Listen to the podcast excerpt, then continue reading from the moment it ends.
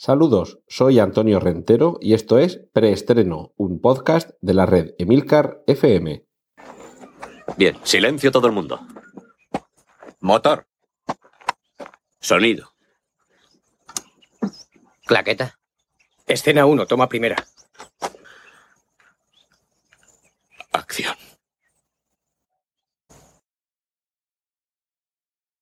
Saludos y bienvenidos una semana más a Preestreno.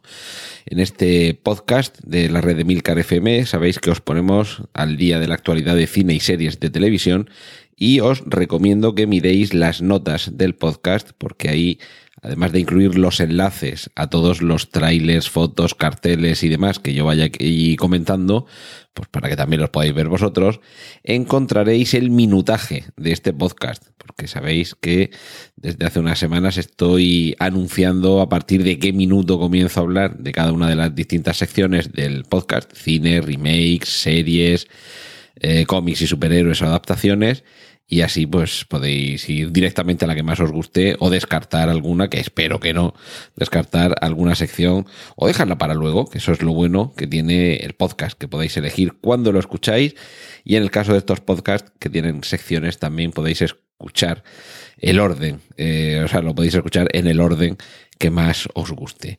Eh, y como ya es eh, habitual en cada podcast, sabéis que los separamos con ese homenaje a los Simpson y ese homenaje a la edición en vídeo doméstica. En el último tramo hablaré, como, como suelo hacer, de algo relacionado con los podcasts en general y hoy va a tener que ver con cómo y dónde los grabamos. Así que, como, como tráiler de, de, ese segmento final, os cuento que ahora estoy grabando en la terraza de casa, con lo cual si escucháis algún, algún sonido de algún vecino, pues se lo, se lo agradecéis a, a mis vecinos que la hora de la siesta no la respetan. Cortinilla de estrella y... Y comenzamos explicando el título del podcast de esta semana. Lo de esta noche, tralarí, tralarí, es un claro homenaje a Javier Fesser y el secreto, perdón, el milagro de P. Tinto. Y es que después de diversas incursiones en el cine alejado de la comedia, como fue Camino, o de una de las películas más descacharrantes y divertidas que he visto jamás, que es Mortadelo y Filemón contra Jimmy el Cachondo, que era una película de animación por ordenador, con estos eh, conocidos personajes de cómics. Ahora eh, regresa Javier Fesser a la, a la pantalla grande y regresa con una comedia de imagen real, con actores de carne y hueso, que se titula Campeones. Y estos campeones son ni más ni menos que un equipo de baloncesto entrenado por el personaje al que interpreta Javier Gutiérrez, que en los últimos tiempos está descartando, eh, perdón, está destacando como uno de los actores más eficaces en pantalla, tanto en drama como en comedia, y, y desde luego con, con, mayor versatilidad. En esta ocasión, la trama gira en torno al personaje que interpreta Javier Gutiérrez, que tras un. Bueno, es, es entrenador de baloncesto en, en la ACB y tras una borrachera y posterior accidente acaba en el banquillo y se le condena a entrenar un equipo de baloncesto formado por personas que tienen discapacidad intelectual.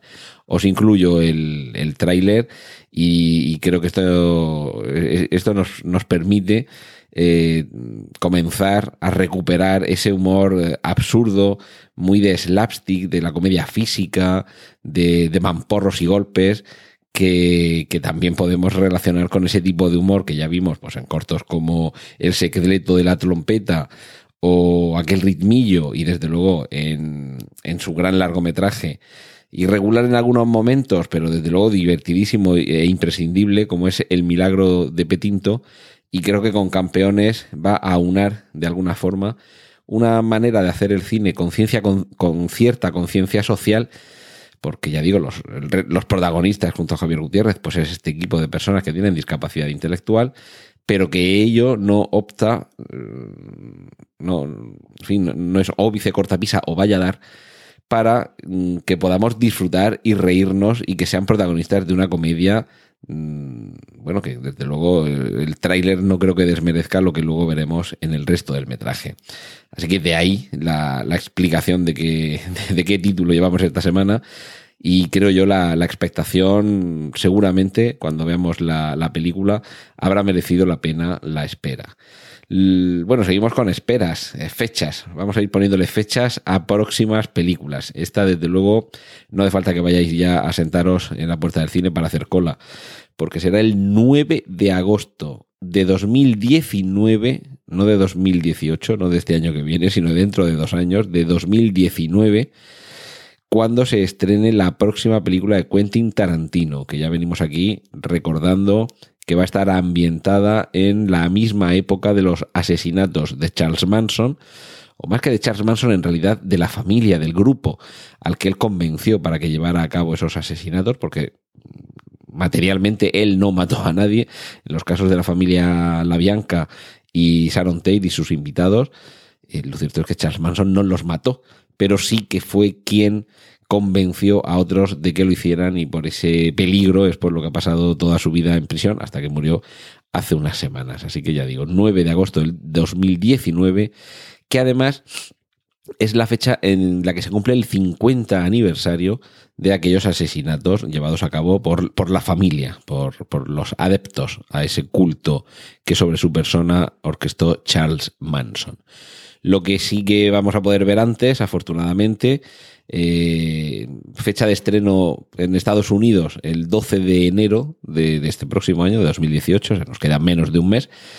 Eh, bueno, menos, no, un mes nos queda, pero en fin, que, que esta, esta película, eh, Acts of Violence, literalmente actos de violencia, veremos a ver aquí cómo se, cómo se traduce, es una película protagonizada por Bruce Willis, cuyo cartel y tráiler os incluye las notas del podcast y que mm, de nuevo nos, nos, lleva junto al personaje que casi siempre encarna Bruce Willis, una persona dura y expeditiva.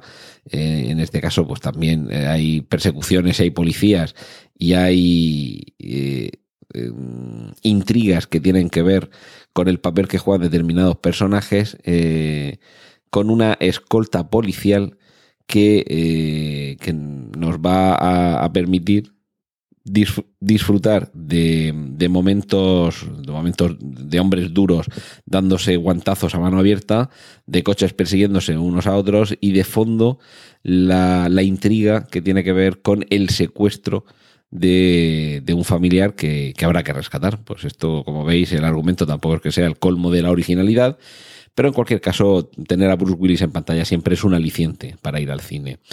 Tenemos también el tráiler de All the Money in the World, esta película dirigida eh, por Ridley Scott, que ha sustituido las partes que interpretaba por Kevin Spacey, por las ha vuelto a rodar con Christopher Plummer y nos lleva, nos lleva esta película All the Money in the World a unos hechos que acontecieron en, en la vida real en los años 70 con el secuestro de, si no recuerdo mal el parentesco, era el nieto de, del millonario, mm, creo que era John Paul Getty, como, como se llamaba, el millonario, y hubo un momento en el año 76 o por ahí, que secuestraron a su nieto, le pidieron un rescate de estos mm, brutal en, millones de dólares, pero él, a pesar de ser un millonario de estos de los que mil millonario que llamaríamos hoy, eh, dijo que, que, nada, que él no soltaba un duro. Y los secuestradores dijeron, pues nada, pues te vamos a, vamos a empezar mandándote la oreja de tu nieto. Y ya a partir de ahí, conforme vaya pasando el tiempo, sin que nos pagues, te vamos a ir mandando al nieto en cómodos plazos. Eh, te, vamos, te lo vamos a ir como los fascículos, te lo vamos a ir entregando por piezas y tú ya luego lo montas en casa. La, la película, eh, en este caso, además, bueno, Christopher Plummer no es, digamos, el protagonista. En las películas el protagonista es quien lleva la acción, quien mueve, quien toma decisiones, quien sortea obstáculos que tiene por en medio para llegar a, la consecución del, del fin que persigue que todos los personajes, de cierta manera, en cualquier película, en cualquier libro, tienen que ir sorteando las dificultades que tienen por delante, pero el protagonista es el que más dificultades tiene que solventar y con quien normalmente nos tenemos que identificar porque nos están contando su historia y la del resto de personajes son un poco telón de fondo, ¿de acuerdo? Pues el personaje protagonista, en este caso, en All the Money in the World, todo el dinero del mundo, que es lo que se supone que tenía John Paul Getty y que por eso era un poco extraño que no quisiera soltar la pasta para que se rescatara a su nieto. El, protagonista, como digo, lo interpreta Mark Wahlberg, que será la persona contratada por la familia para tratar de encontrar al secuestrado. El tráiler tiene muy buena pinta, realmente. Creo que la, la, película va a estar interesante. Seguramente no será de las grandes y memorables películas de Ridley Scott, pues como pueda ser Black Hawk Derribado, por ejemplo, o, o, o Blade Runner pero seguro que no va a ser un desastre como Covenant, ¿de acuerdo? Entonces, mirad el tráiler, sacáis las conclusiones por vosotros mismos y ya, ya me contáis. Eh, bueno, hemos hablado que Christopher Plummer se quedó fuera de All the Money, perdón, Kevin Spacey se quedó fuera y fue sustituido por Christopher Plummer en All the Money in the World.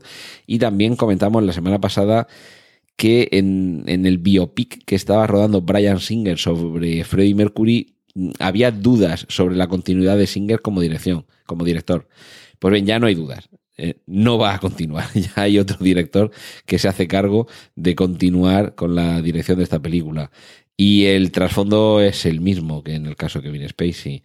Eh, su relación con algunas personas que le han acusado de eh, abusos sexuales o conducta deshonesta. Con lo cual esta plaga continúa extendiéndose y recordad que hace ya tiempo que cuando salió lo de Harvey Weinstein ya comenté yo que esto que era la punta de, del iceberg y que lo que tenemos que hacer en, en cualquier caso es deplorar esas conductas pero tratar de no deplorar, deplorar, también los productos de esos creadores, porque a fin de cuentas eh, interviene mucha más gente en esos productos, eh, películas, series y demás, que no tienen ninguna culpa sobre la conducta de esa persona. E incluso si no se borra el trabajo, quiero decir que si vemos la película de Freddie Mercury y, y no se borra lo que ya haya rodado Brian Singer, pues igual que si All the Man in the World se hubiera estrenado con Kevin Spacey en lugar de Christopher Plummer, no quita para que sigamos apreciando su trabajo como intérprete, que es que apreciar el trabajo de alguien no quiere decir que validemos su comportamiento privado. Eso creo que no todo el mundo lo tiene tan claro. Y cerramos esta sección de cine de preestreno recomendándoos, y por eso os pongo también el enlace, una trilogía de cortometrajes, no de películas, pero bueno, no deja de ser cine, que bajo el título de Adam ha rodado el director Neil Blomkamp. Recordamos, por ejemplo, Distrito 9, en algunas de las obras de este, de este director. Eh, echadle un vistazo, merece realmente la pinta, eh, perdón, merece realmente la pena, tiene una, una pinta extraordinaria y, y, creo que no está mal que de vez en cuando grandes directores se atrevan a hacer, aunque sean cortometrajes, lo que quizá los grandes estudios no les permiten hacer porque no les facilitan el presupuesto. Así que apoyando y viralizando y comentando este tipo de, de productos, si son de calidad, pues quién sabe si algún día terminaremos viéndolos convertidos en película. Cortinilla de estrella y y vamos con la siempre bien acogida sección de remakes, secuelas, reboots, spin-offs y otras hierbas y matujos. Vamos a confirmar que John Galecki, uno de los protagonistas de Big Bang Theory, estará en la secuela televisiva de la serie Roseanne, que, que ya hace tiempo que comentamos que se iba a llevar a cabo y que no sabíamos lo que pasaría con el personaje que en la serie original interpretaba John Galecki. Y, bueno, pues sí, se confirma que va a estar. Otro casting que comienza es el casting de Mulan, la versión en imagen real de esta película de Disney, que sabéis que, desde hace ya un tiempo está haciendo versiones con actores de carne y hueso de sus grandes clásicos de animación. Pues este va a ser el siguiente, Mulan. Otros que vuelven, eh, y esto seguramente si digo por el poder de Grey School, ¿Sabéis a lo que me refiero? Sí, en efecto. Vuelve Masters of the Universe. Y ojo, porque es David S. Goyer quien suena como director de, esta, de este regreso a las pantallas. Regreso porque realmente ya hubo una película bastante olvidable de Masters of the Universe, que si no recuerdo mal estaba protagonizada por eh, Dolph Lundgren como bueno, como He-Man, que era el, el, el, fortachón de, la serie. Recordemos, serie eh, que sobre todo procede de la popularización de los muñequitos que o sea, las figuritas con las que jugaban los niños, que al gozar de tantísima popularidad, pues en fin, era un poco del género absurdo no aprovechar aquello para eh, hacer también una película y vendérselo a, alguien más. Recordemos que David S. Pues atesora como director una carrera no demasiado larga, eh, Blade Trinity, por ejemplo, Lo que no se ve, La semilla del mal. Ha intervenido también como director en algunos capítulos de la serie Flash Forward o de Da Vinci's Demons, pero sobre todo, como más lo podemos conocer, es como guionista, porque es guionista pues vamos a ver, empezando por las películas más recientes, pues bueno, algunas igual pensáis que no es precisamente el, el, mayor aliciente para acudir al cine, pero hay que recordar que este señor ha colaborado en Batman contra Superman, El Amanecer de la Justicia, en El Hombre de Acero, en El Caballero Oscuro, La Leyenda Renace. Eh, esto ya nos va, nos va sonando un poquito mejor. El Caballero Oscuro, Jumper, eh, Batman Begins. Lo estoy leyendo en, Internet Movie Database en orden inverso, es decir, primero os, estoy diciendo las, las más recientes. Pero fijaos, yo me quedo, me quedo con Dark City, una película que si no la habéis visto, tardáis en ir a buscarla a vuestro proveedor legal de contenidos online o en el mundo real más cercano y disfrutar de esta película del año 98 dirigida por Alex Proyas, eh, que tiene muy buena rima ese apellido, y que además dirigió también El Cuervo, una película Dark City que los que la vimos cuando la estrenaron en el cine, cuando después vimos Matrix, que es posterior, pues nos mirábamos así como diciendo, pero ¿por qué la veis tan original? Si esto, con estos mismos planos, con estos, en fin, con estas mismas soluciones, con estos mismos encuadres, con esta misma luz, si esto ya nos lo habían enseñado en Dark City, aunque luego la película iba por otros derroteros, ¿de acuerdo? Pero bueno, mm, David S. Goyer es autor de la historia y del guion de esa película, de Dark City, y os la recomiendo. Además, una película con Rufus Sewell, Kiefer Sutherland y Jennifer Connelly de verdad, si no lo habéis visto, aprovechad antes de que David S. Goyer probablemente termine de tirar por el retrete de su carrera dirigiendo la película de Masters del Universo, que esto puede ser cualquier disparate. Y otros que vuelven en el año 2018, Expediente X, la serie de televisión en este caso, pero lo hemos metido aquí en la parte de cine porque sabemos que vuelven y intuimos que va a ser como serie de televisión, pero es que también he leído algún rumor de que igual volvían con una nueva película. Entonces, pues de momento, bien colocado está aquí en la sección de remake, secuelas y demás historias. Ya tenemos también la primera foto de Oceans 8. Sí, sí, no es ni 11, ni 12, ni 13. Ahora vamos más abajo en, cuanto a números. Oceans 8, los 8 de Ocean, o en este caso las 8 de Ocean. ¿Y por qué las 8? Pues porque es la hermana de, de Denny Ocean quien ahora sale de prisión. La hermana está interpretada por Sandra Bullock y se ve que es de familia esto de juntar unos cuantos amigos para mm, llevar a cabo algún tipo de robo que merezca una planificación compleja. ¿Y quiénes van a ser las acompañantes de Sandra Bullock en Oceans 8? Pues tenemos, por ejemplo, atentos, ¿eh? Kate Blanchett, Rihanna, Elena Bonham Carter, Anne Hathaway o Sarah Paulson. Casi nada, ¿verdad? Se, va a aparecer también Matt Damon, se supone que interpretando al mismo personaje que en Ocean's 11, 12 y 13, que es Linus Caldwell. Y además eh, hay otros nombres que vamos a ver en pantalla, seguramente en papeles tipo cameo, es decir, que aparezcan de forma muy fugaz. Eh, en el caso de Dakota Fanning, sí que es posible que, tenga un papel un poquito más importante, pero apariciones de estas de decir una frase, saludar y poco más, está previsto que aparezcan Kim Kardashian, Kendall Jenner, Anna Wintour, Adriana Lima y Katie Holmes. En fin, ahí lo dejo. Director de todo esto, Gary Ross. Recordemos Si Biscuit o Los Juegos del Hambre. Es decir, que aquí lo que se está apuntando, bueno, y por supuesto, coproduce Steven Soderbergh con lo cual a mí me parece que esto lo que se está preparando Es el mismo esquema, que además es una, fórmula de éxito casi asegurado, pero cambiando un poquito los, eh, los personajes, cambiando las caras y recortando un poquito el equipo. Me imagino que lo de Oceans 8 será porque son 8 las que van a componer el equipo, que es un, un, poquito más manejable y que seguramente también permite que la historia sea un poquito más eh, menos complicada y que fluya un poquito mejor.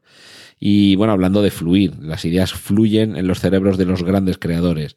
Edgar Wright ya está trabajando en el guion de la segunda parte de Baby Driver y dejo lo mejor para el final Tarantino quiere dirigir la próxima Star Trek, como lo oís.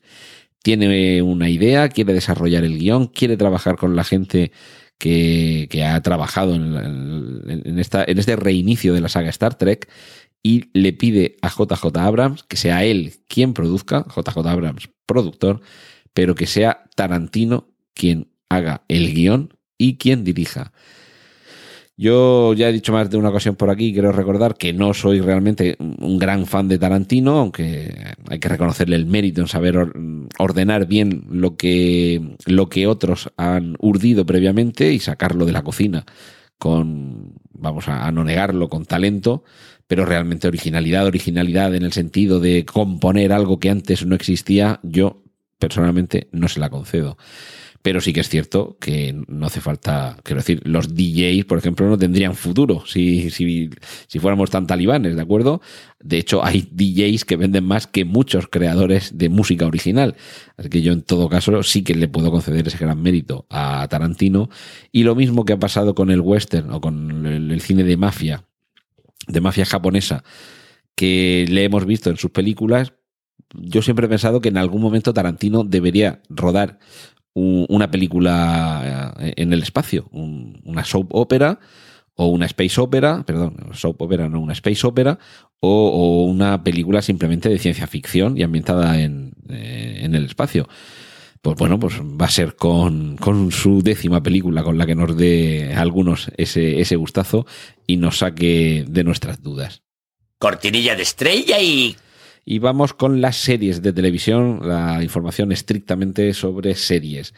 Se confirma la tercera temporada de Stranger Things, se confirma la segunda temporada de Mindhunter.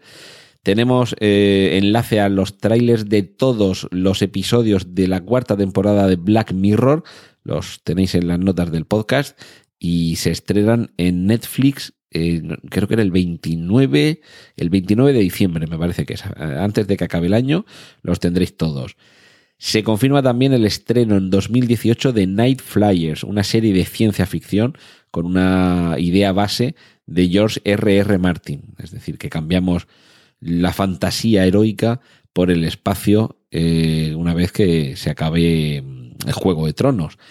Se confirma también que finaliza House of Cards en el sexto episodio de la octava temporada y seguramente mm, antes nos habremos despedido del personaje de Frank Underwood, es decir, en esos seis capítulos, no en todos, va a estar eh, Frank Underwood.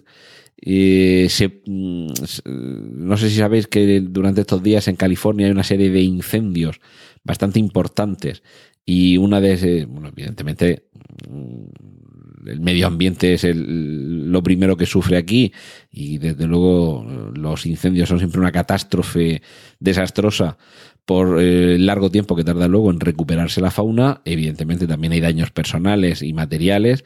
Y en lo que nos afecta aquí en preestreno es si se cancela o se pospone el rodaje o la grabación de una película o una serie. En este caso, la segunda temporada de Westworld, que yo ya no me acuerdo cuándo terminó. O sea, yo creo que esto, si llevábamos dos años esperando, pues ahora van a ser tres años o, por ahí, porque los incendios han obligado a paralizar la grabación de nuevos capítulos de la segunda temporada de Westworld.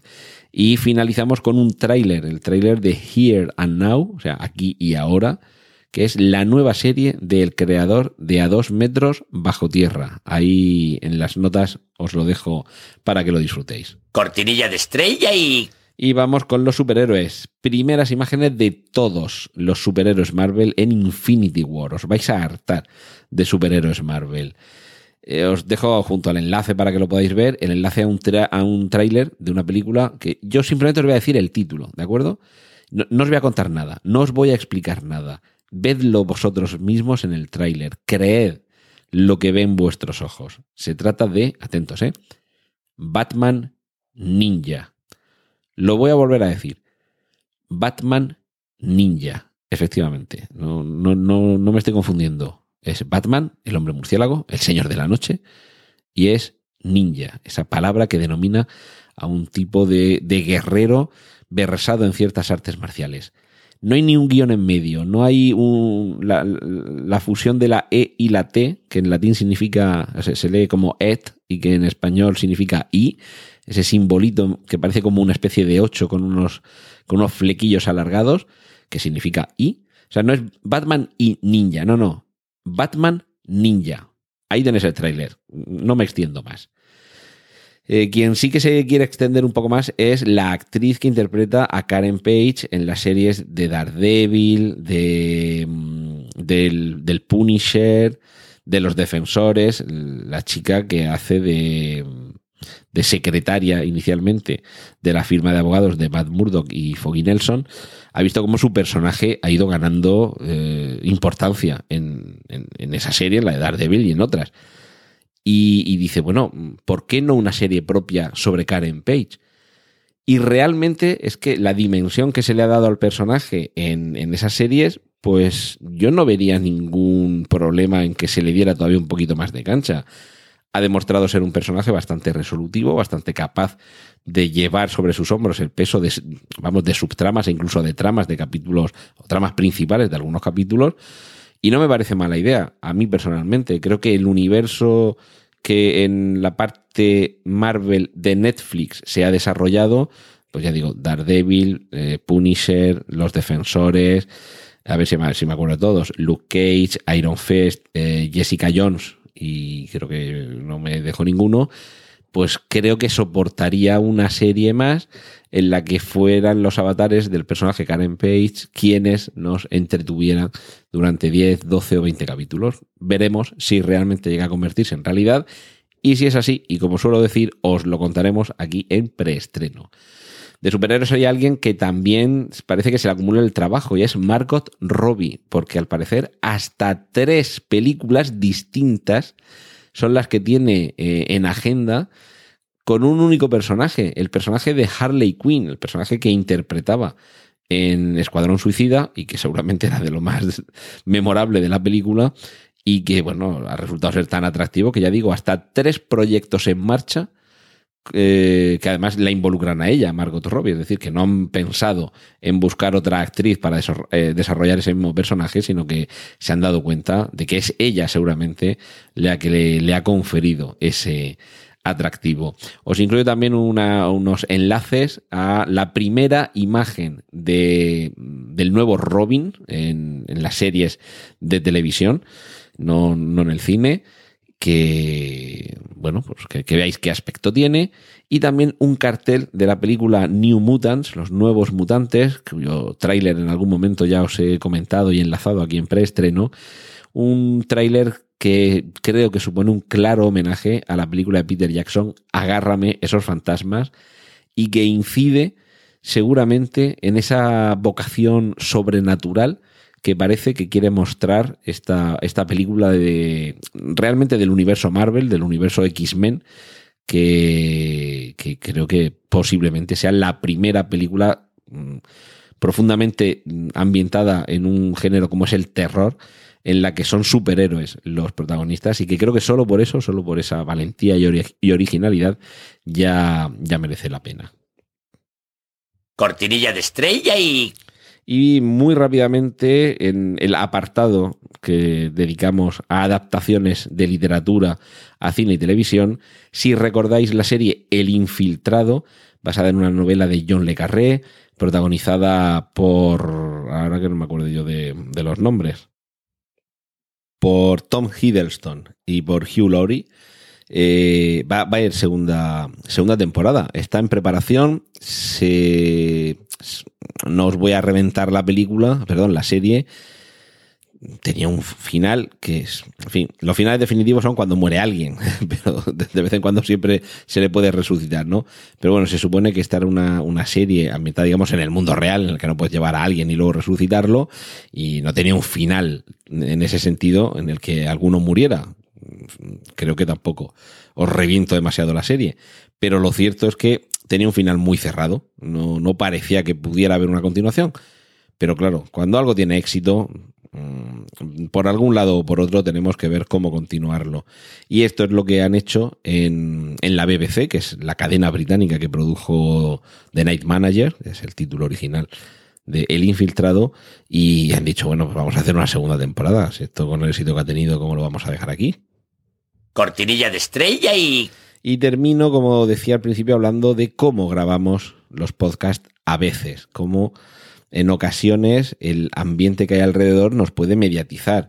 Ya os he comentado aquí en alguna ocasión los micrófonos que suelo utilizar. uno de ellos un micrófono de los denominados Levalier o de clip, que son estos que se sujetan con una pincita al, pues a la chaqueta o a la camisa y que realmente suelen captar algo más que el sonido propiamente dicho de la voz. O sea que no son muy adecuados para grabar en entornos que pueda haber ruido. Y luego este otro que tengo, a ver, este es de audio técnica, se llama, ver, eh, PTR, a ver, un momento. 1200. Eh, en este caso, lo de eh, este tipo de micrófono, el ATR 1200, que es el que tengo ahora mismo, si oís algún ruido es porque lo estoy toqueteando, porque lo he tenido que girar un poco para ver el, número, eh, sí que captan de forma más genérica solo lo que tienen delante. Evidentemente, si te pones a grabar en mitad de la calle, pues se colará ruido. Hoy, que hace un día espléndido, en la calle hace más o menos frío, pero aquí en casa, en la terraza, pues hace un solecico que se está muy agustico, pues he dicho, pues para qué me voy a quedar dentro de la casa grabando, encerrado en una habitación, mm, para tratar de aislarme del ruido. Si tenemos en la terraza un acristalamiento chulísimo, de estos que se llaman eh, cortina de cristal o muro de cristal o algo así, que son pues, estas láminas de cristal que no tienen marco y que luego pues, las recoges todas en un lado y en verano la, terraza se queda bien abierta. Y sobre todo porque como esto lo estoy grabando a la hora de la siesta, me imagino que los vecinos serán tan buenas personas que no saldrán a hacer ruido, no saldrán los niños a jugar a la piscina, no habrá ningún perro nadando eh, en la propia piscina, no habrá algún vecino con el taladro sí que he oído algún ruido de algún vecino, pero bueno, he cruzado los dedos pensando, espero que esto no se note demasiado. Por los auriculares que llevo conectados al micrófono, creo que no se han colado demasiados ruidos extraños. Creo que he tenido suerte de, elegir también la hora. Pero eh, esto ya un poco va en función de gustos. Hay algunos podcasts, por ejemplo, eh, sobre todo podcasts de viaje, o de viajeros, mejor dicho, un paseo por Shanghái, que es de, aquí de la red de Milcar FM. Eh, nuestro compañero lo suele grabar mientras va paseando por la calle. Eso precisamente aporta algo, y es que vas escuchando los ruidos de las calles de Shanghái. Bien. Eh, Deco, de Un Minuto en Nueva York, creo que también os lo he recomendado, y si no, pues aprovecho, os pondré los enlaces también para que podáis suscribiros a esos podcasts, o por lo menos que les echéis un vistazo. Él también suele grabar con el micrófono caminando por la calle, con lo cual pues también se cuelan los ruidos, los coches, el tráfico, la gente, los helicópteros que sobrevuelan casi sempiternamente aquella preciosa isla, pero sí que es cierto mmm, que salvo que le otorgues personalidad al podcast añadiendo eso, o que sea un podcast como lo suele hacer Emilio Cano, nuestro líder aquí en Emilcar FM, que en su Emilcar Daily va caminando por la calle mientras sale de su casa al trabajo, pues en ese trayecto, es cuando va grabando su, su Emilcar Daily. Claro, eso sí que le aporta algo, ¿de acuerdo? Le aporta al podcast el que ese sonido ambiente es un poco consustancial a la propia naturaleza de ese podcast. El resto creo que lo más recomendable es que tratemos de sustraernos a esos ruidos ambientes. Excepciones. Eh, hace ya unos cuantos meses, cuando estuve en Sitges, me planteé Digo, bueno, ya que estoy en el Festival de Cine Fantástico, me llevo el micro por si, no sé, me, da la, inspiración de empezar por aquí a grabar algo. Si me entero de algo, pues grabarlo. Y a lo mejor ahí sí, esto a lo mejor no es una opinión demasiado personal. Y pensáis que, todo esto son divagaciones. Pero bueno, es que si me entero de algo aquí o veo algo, un anuncio de una película, puede tener su sentido que me saque el, móvil, le enganche el micro este Levalier que os digo, mi auricular para más o menos ver que no se cuele demasiado ruido extraño y entonces explicar. Me encuentro en tal sitio, por eso escucháis este ruido de fondo y eh, voy a entrevistar a esta persona, o estoy viendo esto, o estoy contando lo de más allá, que es consustancial al sitio en el que se está grabando. Para el resto de podcast, yo creo que siempre que, que tampoco nos obsesionemos, puede ser más interesante prescindir de esas distracciones sonoras y ceñirnos a un sitio tranquilo en el que no haya demasiado ruido, en el que podamos controlar el ambiente y desde luego que no suponga un martirio para quienes nos estáis oyendo. Cuando termine la grabación escucharé eh, este podcast, cosa que suelo hacer y que recomiendo para ver también mm, cómo ha quedado de, de, sonido y demás, porque si hay que variar algo, pues más vale darse cuenta antes de lanzarlo al hiperespacio.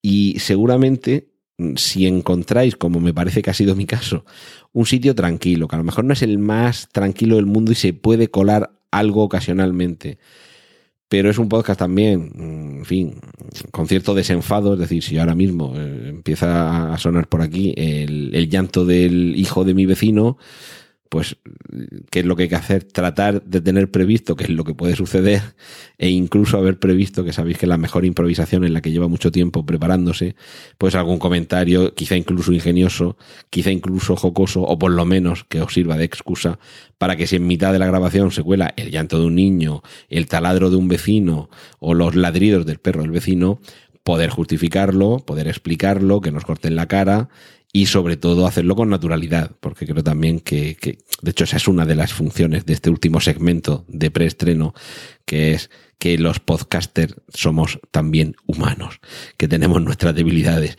y si nos pinchan, ¿acaso nos sangramos? Cortinilla de estrella y... Y con esto nos despedimos. Una, un aviso para estas próximas semanas. En principio no me voy a ir de vacaciones de Navidad, pero tengo el propósito de haceros un regalito de Navidad en forma de especial. Lo digo porque cuando aparezca ese regalito, pues seguramente esa semana nos daré más la barrila contándoos las noticias y las acumularé para un siguiente episodio.